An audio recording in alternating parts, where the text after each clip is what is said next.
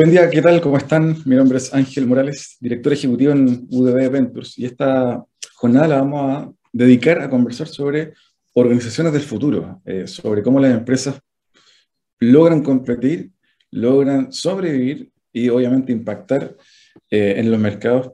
Eh, el día de hoy, en donde tenemos diversas complejidades, post pandemia, que todavía quedan brotes, una nueva realidad mucho más digitalizada que hace 3, 4 años atrás.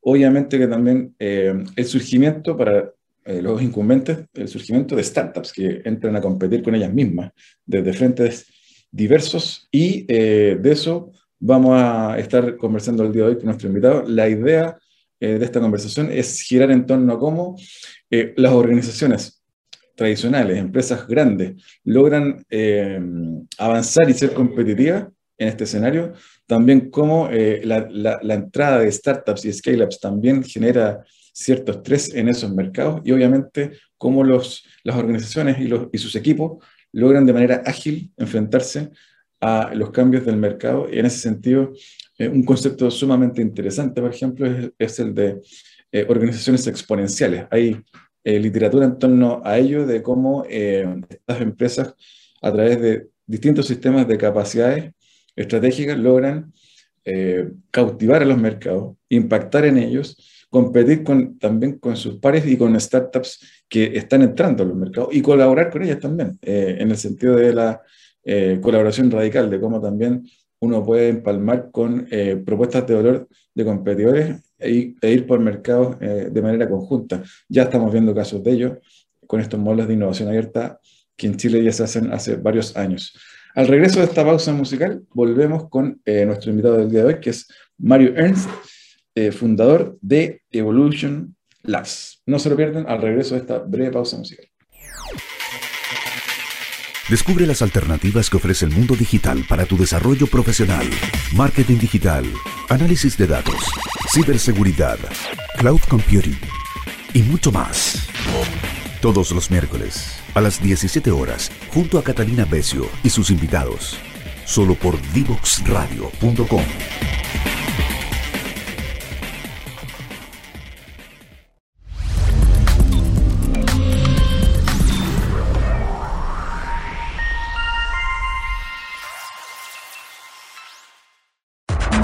invitamos a conocer el destacado rol central de la educación técnica profesional en Chile, sus innovaciones, desarrollos y el importante impacto que genera en las personas y los territorios. Cada jueves, 17 horas, junto a Elizabeth Zapata, solo en divoxradio.com. Bien, ya estamos de regreso. En esta oportunidad les contaba, nos acompaña Mario Ernst. Mario, bienvenido. Muchas gracias, Ángel. Muchas gracias por la invitación. Oye, bueno, siempre partimos, Mario, comentando un poquito de historia del invitado, así que para quienes no te conocen, hagamos un recorrido de tu vida hasta llegar a, lo que eh, estás haciendo hoy en temas de, agilidad. Eh, ya vamos a estar conversando sobre ello en el siguiente bloque. Perfecto, bien. Eh, me remonto a, los orígenes entonces laborales, partí trabajando en el sector financiero, estuve en banca aproximadamente 12 años. Eh, en eso eh, me tocó por, un tema de suerte, yo creo que no, no todavía por mérito ni por cargo, sino que más que nada por suerte, participar de algunos proyectos estratégicos con un banco español que ya no está en Chile, que era el BBVA. Y me tocó participar mucho en reuniones con el gerente general y el equipo directivo en proyectos estratégicos del banco y eso me dio una perspectiva bastante como eh, transversal de todas las áreas y también eh, bastante de futuro y bastante de proyectos de desarrollo de transformación en general de las instituciones grandes. Entonces por ahí ya empecé como a tomar eh, un poco el pulso de, del tema de transformación. todavía no se conversaba y no existía, no estaba acuñado el nombre de transformación digital en, en, en, las instituciones grandes, pero ya de alguna manera empecé a entrar en ese, en ese, en ese movimiento de empezar a tocar varias palancas para modificar modelos de negocio. Después de eso estuve en una institución educacional, eh, una pasada corta, eh, donde estuvimos haciendo programas para la banca. Era un instituto que era de la Asociación de Banco y, de alguna manera generábamos programas, para la banca de capacitación. Eh, y ahí lo que nos planteamos con el rector en ese momento fue, para ser relevantes tenemos que tener información que la banca en Chile no tiene. Porque si vendemos lo que ellos tienen o, o algo más básico de lo que ellos tienen, no, no tenemos ni una relevancia como negocio. Entonces, empezamos a buscar eh, seminarios por el mundo y, viajamos, fuimos a Estados Unidos a algunos congresos eh, de tendencias del sector financiero para poder identificar qué es lo que se viene y en el fondo traer cosas nuevas que no se estuvieran conversando en Chile. Y ahí eh, conocí el, el, mundo de la transformación digital, ahí escuché por primera vez conceptos como blockchain, la inteligencia artificial aplicada al sector financiero, los canales digitales y la importancia de las redes sociales como modelo de negocio. Entonces ahí empecé a escuchar una serie de elementos, la robotización de procesos, muchos cargos que no iban a existir, la disminución de las sucursales físicas, o sea, toda la transformación que hoy día ya está súper en boga. En ese momento, te estoy hablando 10 años atrás aproximadamente, eh, en Chile ni se, ni se hablaba, ni se conocía, por lo menos masivamente. Entonces, encontramos esa información, eh, estuvimos varios días en ese congreso, estuvimos conversando con muchas compañías tecnológicas que estaban impulsando esto en Estados Unidos. Recién estaba sonando el tema de las criptomonedas, eh, recién estaba sonando el tema de los contratos inteligentes.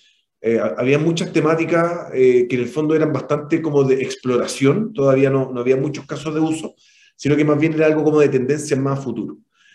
Trajimos información a Chile, empezamos a eh, mostrárselo al sector financiero, desde la Asociación de Bancos a distintas instituciones. Empezamos a hacer seminarios, congresos, trajimos a expositores internacionales como Brett King, por ejemplo, que es uno de los, eh, de los fintech más importantes del mundo probablemente. Ha escrito varios libros, tiene una fintech que se llama Mover en Estados Unidos, que es muy exitosa. Y de alguna manera es uno de los que está como cambiando el paradigma de cómo se trabaja en el sector financiero.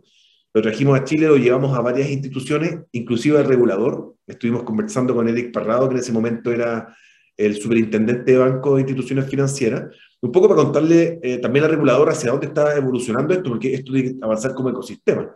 Eh, no saca nada del sector financiero o, una industria en particular privada avanzar si en el fondo sus clientes, sus reguladores eh, se quedan mucho más atrás. Entonces empezamos a hacer esta difusión y empezamos a instalar el tema al principio era bastante, nos miraban como, como ya súper entretenido como cultura eh, general, pero esto es como bien futurista, como que estábamos hablando un poco de Matrix, así de, algo muy futurista que iba a pasar en 50 años más, entonces a nadie como que le importaba mucho en ese momento. Y de repente, tres años después o dos años después, llegó una fiebre de la transformación digital, empezaron a, a, llamarnos ahora de vuelta, oye, ¿y cómo era el tema que me contaste hace un par de años atrás? La transformación digital, la robotización de procesos, eh, cómo incorporar inteligencia artificial a los negocios, el tema de la agilidad, los nuevos paradigmas de gestión. Entonces nos empezaron a llamar en el fondo para, para pedirnos ya más contenido, porque empezó esta fiebre y empezaron a llegar el tema de la fintech.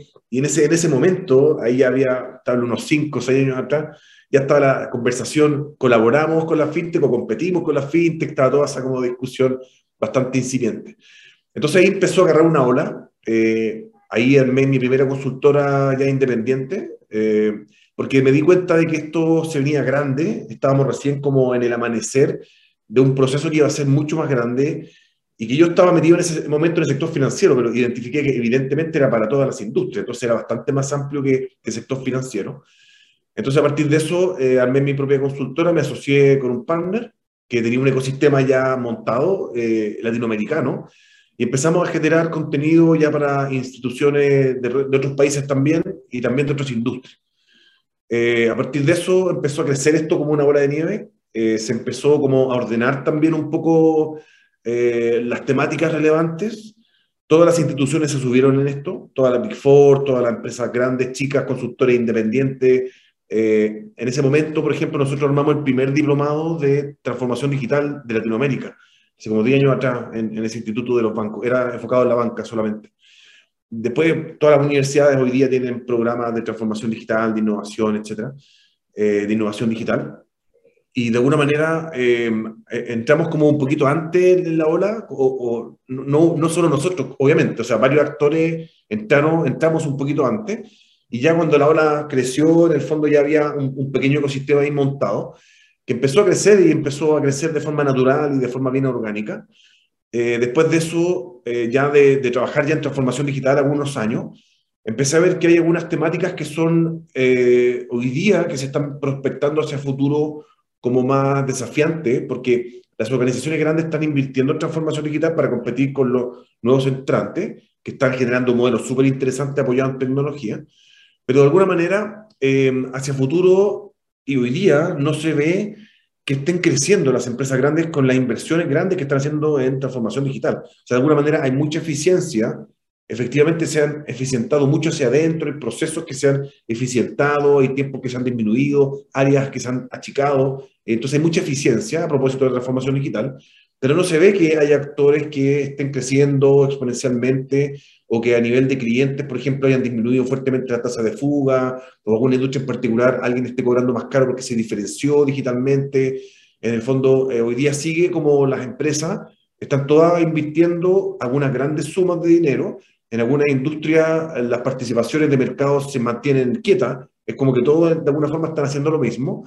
Entonces ahí encontré un nicho de, de la parte de la transformación más comercial, de decir cómo somos relevantes con la transformación digital, pero respecto al crecimiento en clientes, cómo mejoramos la experiencia de la venta y postventa y cómo nos conectamos con los clientes, pero ya en ambientes mucho más digitales, y sobre todo que ese futuro se ve que de aquí a cinco años más, temáticas como el metaverso van a ser parte de los modelos de negocio. Entonces, hoy día hay mucho, yo creo, para ayudar y para aportar en las organizaciones, y mucho que aprender también, porque hay harta incertidumbre en esto, eh, respecto de cómo eh, la transformación digital no solamente sirve para eficiencia en procesos internos, sino que también tiene un impacto en el cliente y tiene un impacto en crecimiento en los negocios. Entonces eso ha sido un poco la evolución. Hoy día también, no, no hoy día, desde siempre he estado trabajando fuertemente con las universidades. Hoy día dirijo un programa de innovación digital en la UDD, en la Universidad del Desarrollo, donde en el fondo estamos volcando experiencias de muchos profesores eh, alrededor de estas temáticas, de cómo ir transformando, evolucionando las organizaciones, la transformación digital, tecnologías disruptivas, modelos de agilidad. Eh, también dirijo un programa de aceleración digital en la Universidad Católica de Argentina. Eh, estoy en algunos directorios también de unas, algunas compañías eh, más bien pequeñas. Y bueno, y ahora también con uno de eventos, con unos programas de mentoría a, pymes, que también es súper interesante el mundo de las pymes porque a veces tienen poco, poco apoyo, poco presupuesto, pero tienen el mismo desafío. Entonces, en el fondo, cómo pegarse el salto desde una pyme que, que, está como bien exigida es complejo. Eso así como haciendo como una sinopsis un poco de, de, mi historia. Mario, y eh, bueno, el segundo bloque vamos a profundizar en ello, pero eh, eh, preguntarte también, para quienes están escuchando y tal vez no están tan eh, vinculados eh, al mundo de la transformación empresarial, transformación cultural, transformación digital. Cuéntanos un poquito eh, para entrar en calor las distinciones entre estos conceptos, en qué se diferencia con la innovación en sí mismo. Cuéntanos un poquito para ir allanando el camino. Sí, buenísima pregunta, porque en realidad hay mucho concepto que ha salido y, a veces cuesta como saber, es lo mismo, no es lo mismo, se complementa, uno está por sobre otro. Eh, entonces, súper buena la pregunta. Yo creo que no hay una, una respuesta única. Eh, nosotros hemos ido construyendo en el tiempo nuestra visión al respecto, pero yo creo que, que pueden haber otras visiones también eh, y pueden ser interesantes. Pero para nosotros, la transformación digital es un proceso que hoy día le pusimos un nombre, transformación digital, porque tenemos que rápidamente hacer un salto desde las organizaciones tradicionales a organizaciones que tienen un componente tecnológico como centro del negocio.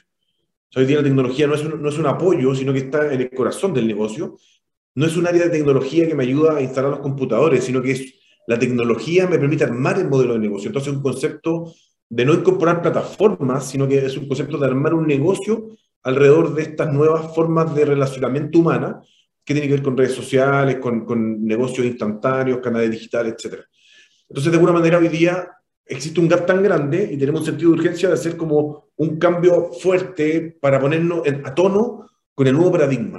Entonces, por eso que la transformación digital se transformó como en un concepto por sí mismo, pero el concepto de transformación ha estado desde siempre en las organizaciones y va a seguir por siempre. Entonces, en el fondo, las organizaciones, en la medida que, que, que, el mundo va evolucionando, también tienen que ir evolucionando y eso implica una transformación. Lo que pasa es que anteriormente las transformaciones se demoraban 40 años y era un tema a la vez. Hoy día tenemos 10 frentes y se demoran 3 años. En 3 años el industria cambió. Entonces hoy día eh, la envergadura, la profundidad y la velocidad son mucho más fuertes y eso eh, exige mucho más a las organizaciones. Hoy día transformación digital, mañana será transformación molecular, transformación espacial. O sea, de fondo le vamos a ir cambiando el apellido, pero las organizaciones van a tener que tener esta capacidad de adaptación permanente a las nuevas condiciones de los mercados. Porque la tecnología, como crece exponencial, va generando escenarios distintos de forma mucho más rápida, entonces la organización tiene que tener esta capacidad de rápidamente ir ajustándose a los cambios, o si no queda obsoleta y sale del negocio. Respuesta, como decía Igor Ansov, que es un autor eh, emblemático de estrategia, en este sentido, respuestas lentas implican pérdida financiera, respuestas muy lentas implican salir del negocio. Entonces, algo de subsistencia de las organizaciones, que hoy día en este momento se llama transformación digital, hacia el futuro va a ser transformación de otra cosa, pero vamos a estar siempre transformándonos. Entonces, dentro de ese concepto de transformación digital, que hoy día de alguna forma es como un paraguas en este momento, eh, para poder lograr eso requiero habilitadores, como cuáles, por ejemplo, la innovación, que nuevamente la innovación es bastante antigua, no es algo de ahora, lo que pasa es que ahora se conecta como un habilitador porque yo necesito modificar mi modelo de negocio, cambiar cómo vengo haciendo las cosas, y eso implica innovación. Entonces la innovación es un apalancador y innovación digital que tiene que ver con esto, esta tecnología, se transforma en un apalancador para yo hacer este proceso de transformación. Lo mismo que el cambio cultural. Cambio cultural hemos tenido siempre, eh, en la medida inclusive que las generaciones van cambiando. Por ejemplo, hoy día saquemos la transformación digital. Hoy día hablando solamente del tema de los millennials. Los millennials eh, son personas que tienen otra lógica organizacional, les gusta trabajar remoto, eh, está todo este mundo de, los que están viajando y se conectan de cualquier parte del mundo y pueden trabajar, quieren más independencia, quieren más reconocimiento, quieren más libertad, quieren eh, vincularse por, por, propósito a las organizaciones más que por el sueldo, etc. Entonces ya ese cambio de generación ya obliga a que la cultura se tenga que ir revitalizando para estar en línea con el mercado laboral. Entonces, la transformación cultural también ha existido siempre, pero hoy día la transformación cultural hacia lo digital también es un apalancador de cuáles son las capacidades que tengo que cambiar en mi organización para eh, impulsar este proceso. ¿Qué nuevos perfiles incorporo? Hay temas, por ejemplo, antes no existía, ciberseguridad, growth hacking, eh, científicos de datos, etc. O sea, se crean posiciones nuevas por la nueva realidad, pero también hay posiciones que tienen que hacer un crecimiento, un upgrade porque hoy día la forma de operar en las instituciones es distinta. Entonces, nuevas metodologías, nuevos perfiles, nuevos estilos de liderazgo. Entonces, el tema cultural probablemente es el más importante porque es el que puede frenar el proceso. Yo puedo tener toda la plata del mundo, comprar mucha tecnología, pero si no evoluciono mi cultura, voy a estar frenado siempre en los paradigmas actuales. O si yo la voy evolucionando bien, se puede transformar en un acelerador de la transformación. Entonces, en el fondo, la transformación digital hoy día es un concepto abstracto que marca un tiempo, en, la línea de tiempo marca un tiempo en el cual las organizaciones tienen que hacer un upgrade rápido a, lo tecnológico, apalancado con factores como los cambios culturales, como la innovación y, con las tecnologías disruptivas. Entonces, esos tres apalancadores, que son temas por sí mismos y que han estado desde antes, hoy día convergen hacia un proceso que permite hacer este upgrade de las organizaciones. Y en este upgrade de las organizaciones, cuando ya estemos transformados todos, va a venir otra ola y vamos a tener que transformarnos en otro sentido. Entonces, al final es un proceso que es como infinito. Eh, Mario, sí, es interesante. Bueno, segundo bloque vamos a, ir en detalle, eh, pero para ir cerrando este primer bloque te quería preguntar también, para quienes nos escuchan, eh, también hay literatura en torno a, por qué falla la, transformación digital. recuerdo por ahí un libro de, de, un tipo que se llama Tony Saldaña, y, hay, bueno, varios más. Eh, a tu juicio, en tu experiencia, y el segundo bloque, como digo, vamos a, entrar en detalle. ¿Por qué falla? ¿A qué se debe el fallo en la transformación digital cuando falla? Sí, eso es una mega pregunta, es una mega pregunta. Eh, voy a tratar de sintetizar así un par de, de, tips en el fondo, porque es muy, profundo lo que, lo que, lo que tú preguntas, es bien central además. Eh, yo lo que he visto en mi experiencia, yo, yo, no podría decir por qué falla la transformación digital así en, el mundo, pero sí he visto casos fallidos y podría identificar algunos patrones de esos casos fallidos.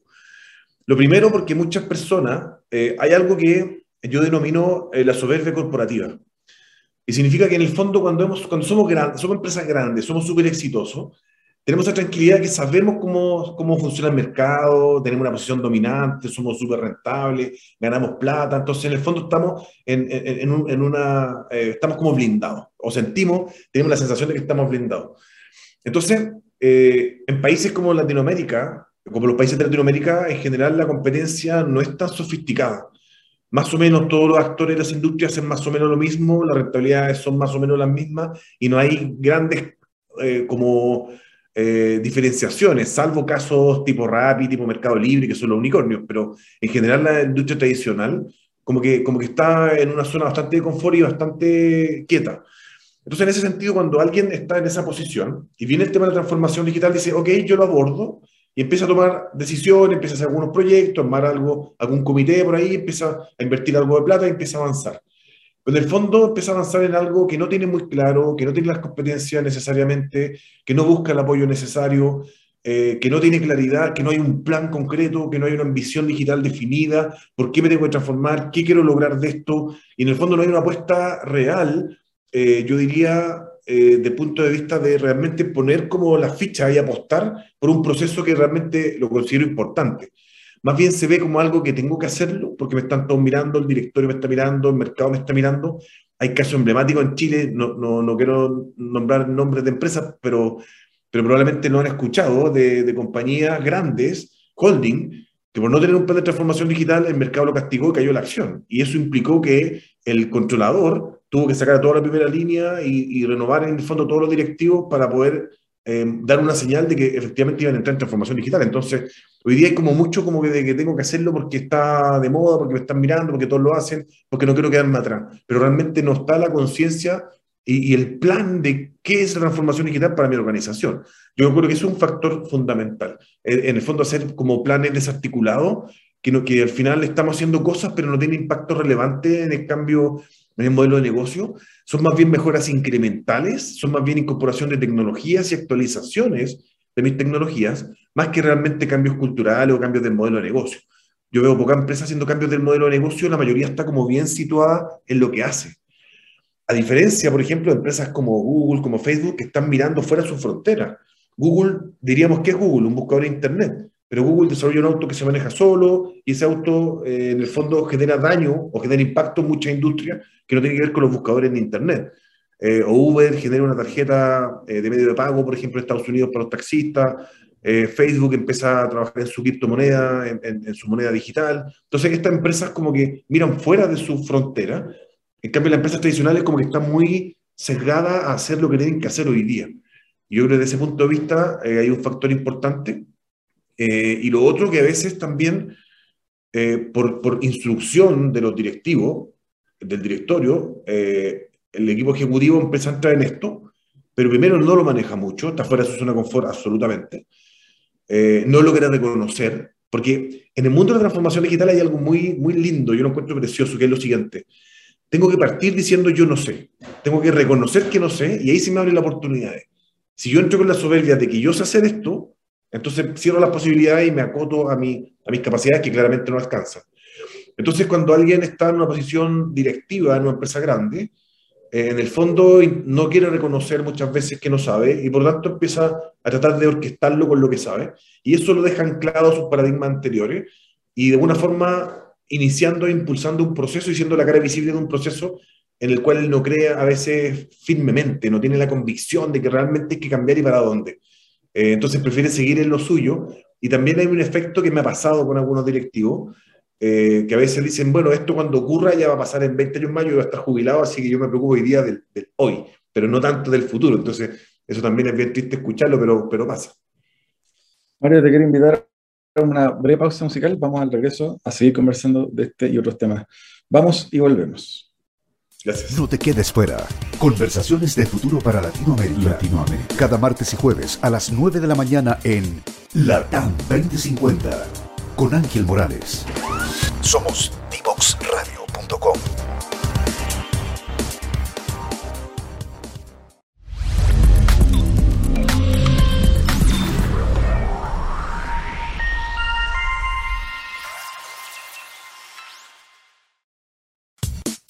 Divoxradio.com.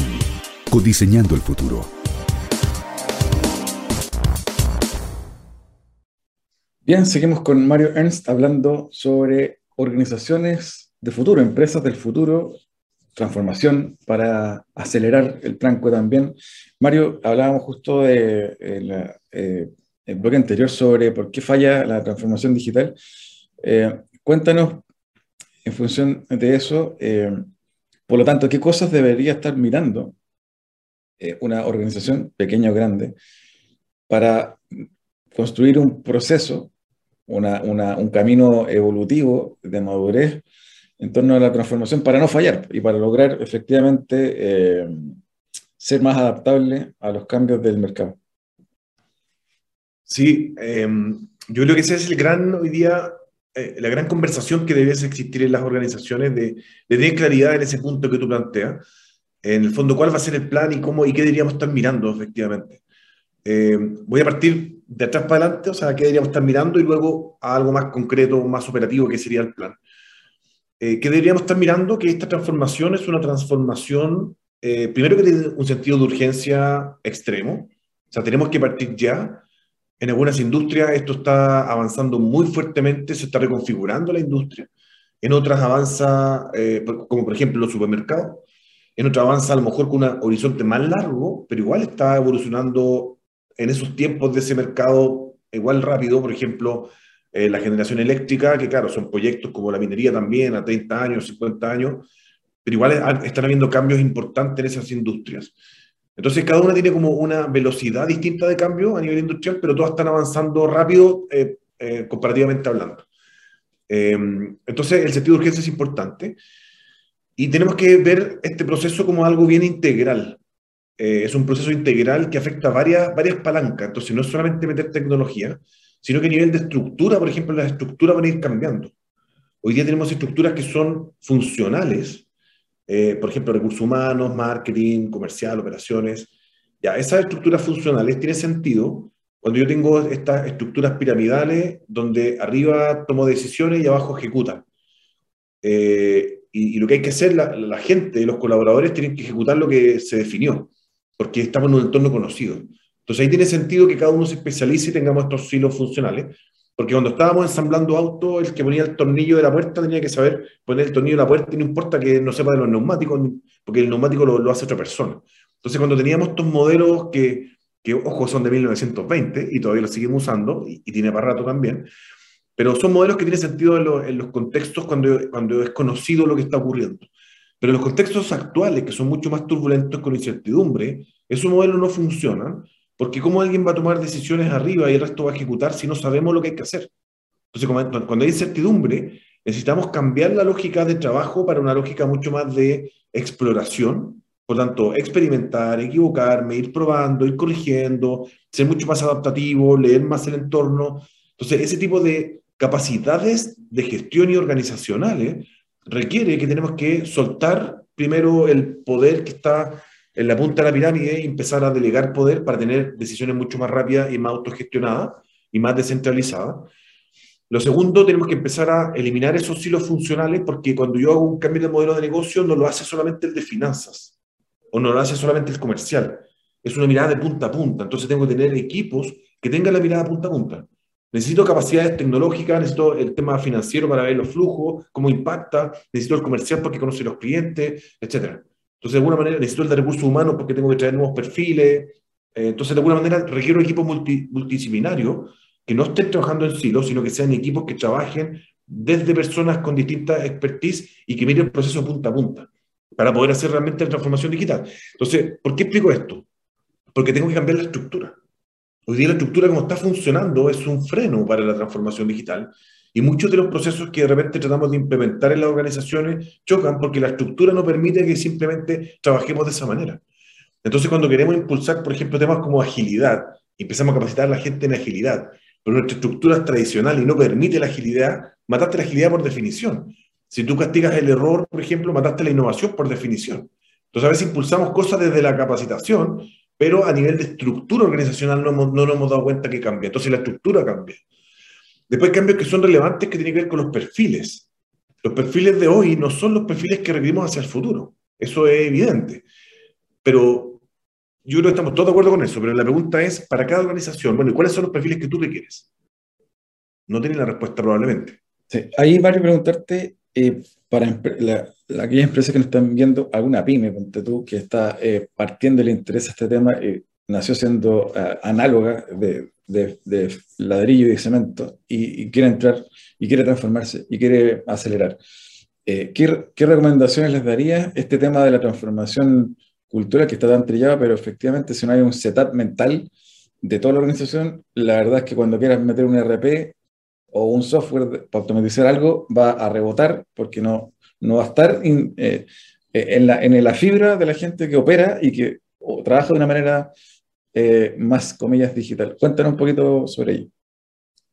Sí, si, nos situamos en una pyme eh, que partió análoga, porque hay algunas pymes que partieron más digitales y ya en la realidad es otra, pero una pyme que partió más, más tradicional, más análoga. Eh, yo creo que hay dos temas que son fundamentales, que son simples, son abordables por la pyme, pero que son fundamentales. Eh, lo primero es que en la pyme normalmente está muy concentrado el poder en el fundador, en el gerente general, en el que dirige la compañía, eh, ya sea dueño o sea un ejecutivo contratado por los dueños, pero hay alguien que tiene eh, el poder, está bastante concentrado en la pyme en alguna persona.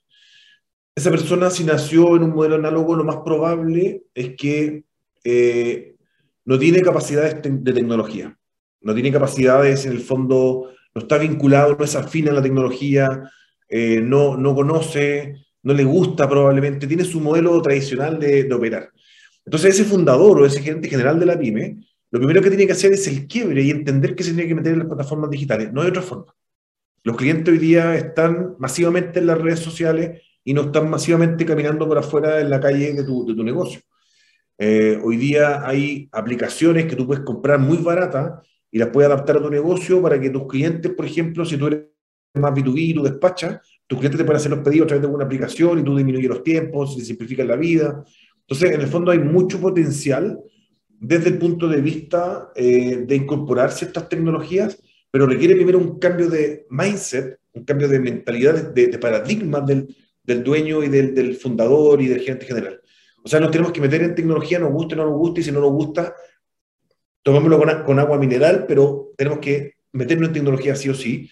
Eh, de alguna manera, tengo que desarrollar capacidades de tecnología, empezar a meterme, empezar a, encantarme con el tema de la tecnología. A veces no nos gusta porque no la conocemos y la vemos compleja, pero hay que ir metiéndose de a poco. Hay webinars, hay pequeños software que son simples, voy de a poco y de a poco lo voy encontrando el encanto y me voy metiendo, pero la pelea, la batalla en el mercado va a ser en el mundo de los tecnológicos no va a ser en el mundo de lo análogo. Y eso ya está claro. Entonces, me tengo que meter en tecnología sí o sí.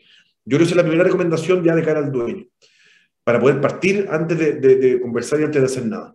Lo segundo que tengo que empezar a trazar, ¿dónde está el negocio desde el punto de vista tecnológico? Es decir, no es simplemente comprar una plataforma tecnológica, sino que más bien es entender cómo la tecnología apalanca mi negocio. Y eso es súper distinto si soy B2B, si soy B2C, si tengo clientes que compran recurrente o les vendo solamente una vez, si tengo un negocio que vendo físico en un local y tengo locales o tengo distribuidores eh, a nivel nacional. Entonces, cada negocio tiene que, eh, que conoce el PYME, conoce sus particularidades de negocio, pero luego en qué lugar, en qué momento la tecnología me puede apalancar. No hay una bala de plata, no es simplemente, oiga, tengo un Instagram, oiga, tengo una página web, tengo un carrito compras, no, no, hay algo estándar para todas las pymes, sino que cada pyme, la tecnología le ayuda en distintos puntos su cadena de valor. Entonces, entendiendo él, él conoce su negocio, tiene que lograr hacer el match y probablemente se puede ayudar y puede pedir asesoría. Hay personas que están dispuestos a apoyar y a darle recomendaciones o ir donde otro que ya lo hizo, que ya le funciona y pedir recomendaciones. Yo creo que el pyme es muy como lobo solitario, es muy como Don Quijote que anda solo peleando contra los molinos y tratando de salir adelante con su pyme muchas veces no conversa, no va a foros, no se relaciona, no pide ayuda, no ve webinars, no ve programas como este, por ejemplo, donde hay contenido. Eh, a veces personas que están dispuestas a ayudar y a darte una recomendación eh, sin pedir nada a cambio, simplemente por el hecho de colaborar. Entonces, el PyME tiene que meterse en este ecosistema más digital para ir entendiendo y para ir entendiendo en qué momento la tecnología le puede ayudar en su modelo de negocio. Mario, te quiero eh, pedir eh, que nos puedas hacer una recapitulación de lo que conversamos hoy y nos puedas también recomendar un libro ah, para quienes nos escuchan.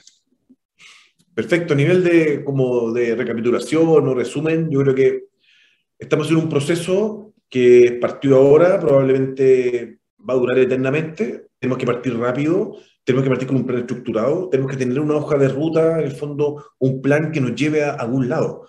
Eh, y teniendo súper claro que el plan va a ir cambiando en el tiempo. La capacidad de adaptación rápida es lo fundamental que hoy día requiere una empresa de cualquier tamaño. Eh, eso por un lado, eh, a nivel de libro, hay muchos libros que son súper interesantes. Hay uno que a mí me gusta, que no es nuevo, pero es un clásico y realmente te, te, te, ayuda a cambiar un poco el mindset. Es un libro de un autor que se llama Gary Hamel, que se llama Liderando la Revolución.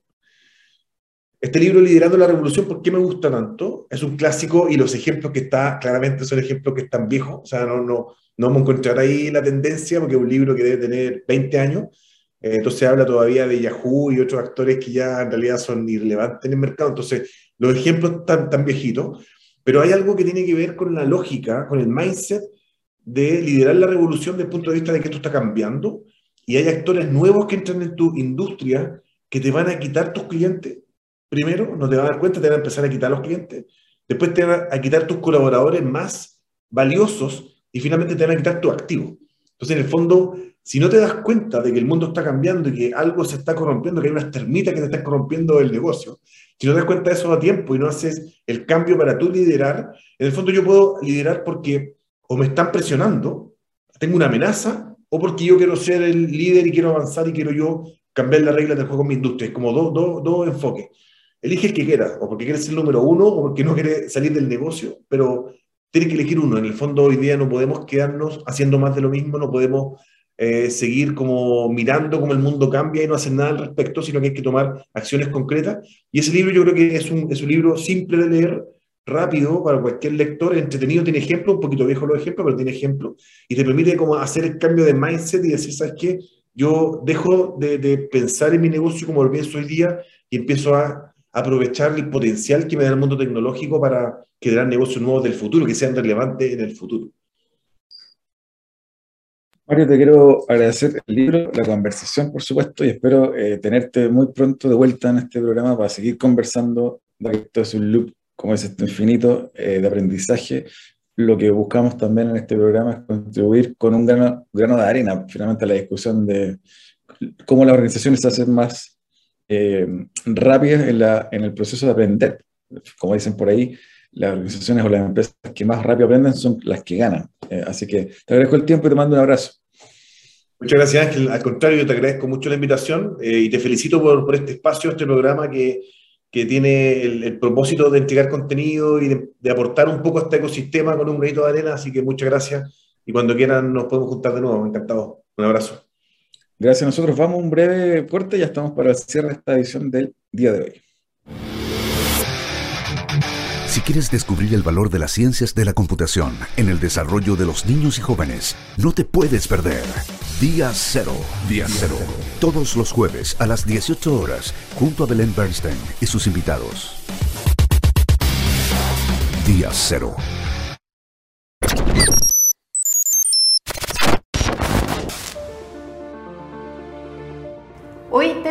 Muchos desafíos para nuestros niños y nuestras niñas, pero particularmente con la tremenda necesidad que van a tener de adaptarse a cambios, cambios absolutamente vertiginosos. Y para ello la ciencia es una herramienta fundamental para poder comprender y abordar estos cambios. Por eso es muy importante incorporarla desde la educación. Asimismo, es necesario también que comprendan y adquieran las habilidades relativas a la ciencia de la computación y a la programación para poder entonces encontrar herramientas de enfrentar este futuro más complejo, repleto de cambios acelerados. Y en ese contexto es que Ideo Digital entrega una tremenda oportunidad de poder instalar estas capacidades de manera masiva en niños y niñas de nuestro país.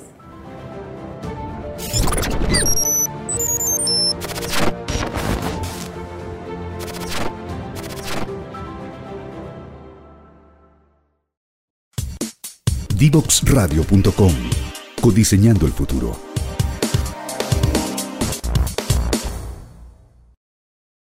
Bien, ya estamos para el cierre de la edición del día de hoy de LATAM 2050. Estuvimos conversando con Mario Ernst sobre transformación, organizaciones de futuro y cómo eh, las empresas, las organizaciones eh, pueden adaptarse a mayor velocidad a sus entornos. Espero que hayan disfrutado la sesión de hoy no me despido sin antes, como siempre, recordarles las redes sociales de Divox Radio, Twitter, Facebook, LinkedIn, Instagram, etc. Y, por, por cierto, www.divoxradio.com, arroba Divox Radio también, para que nos, busquen, encuentren los podcasts de las ediciones anteriores de este programa y nos sigan para eh, hacer crecer esta comunidad de LATAM 2050 finalmente es una contribución a la discusión, a la reflexión, a lo que siempre digo, las conversaciones anticipatorias. Eh, más allá de, hablar solamente de futuro, es hacer futuro en el presente a través de los proyectos, los negocios, las iniciativas que eh, las personas que entrevistamos en este programa están haciendo el día de hoy. Un abrazo, sea hasta siempre.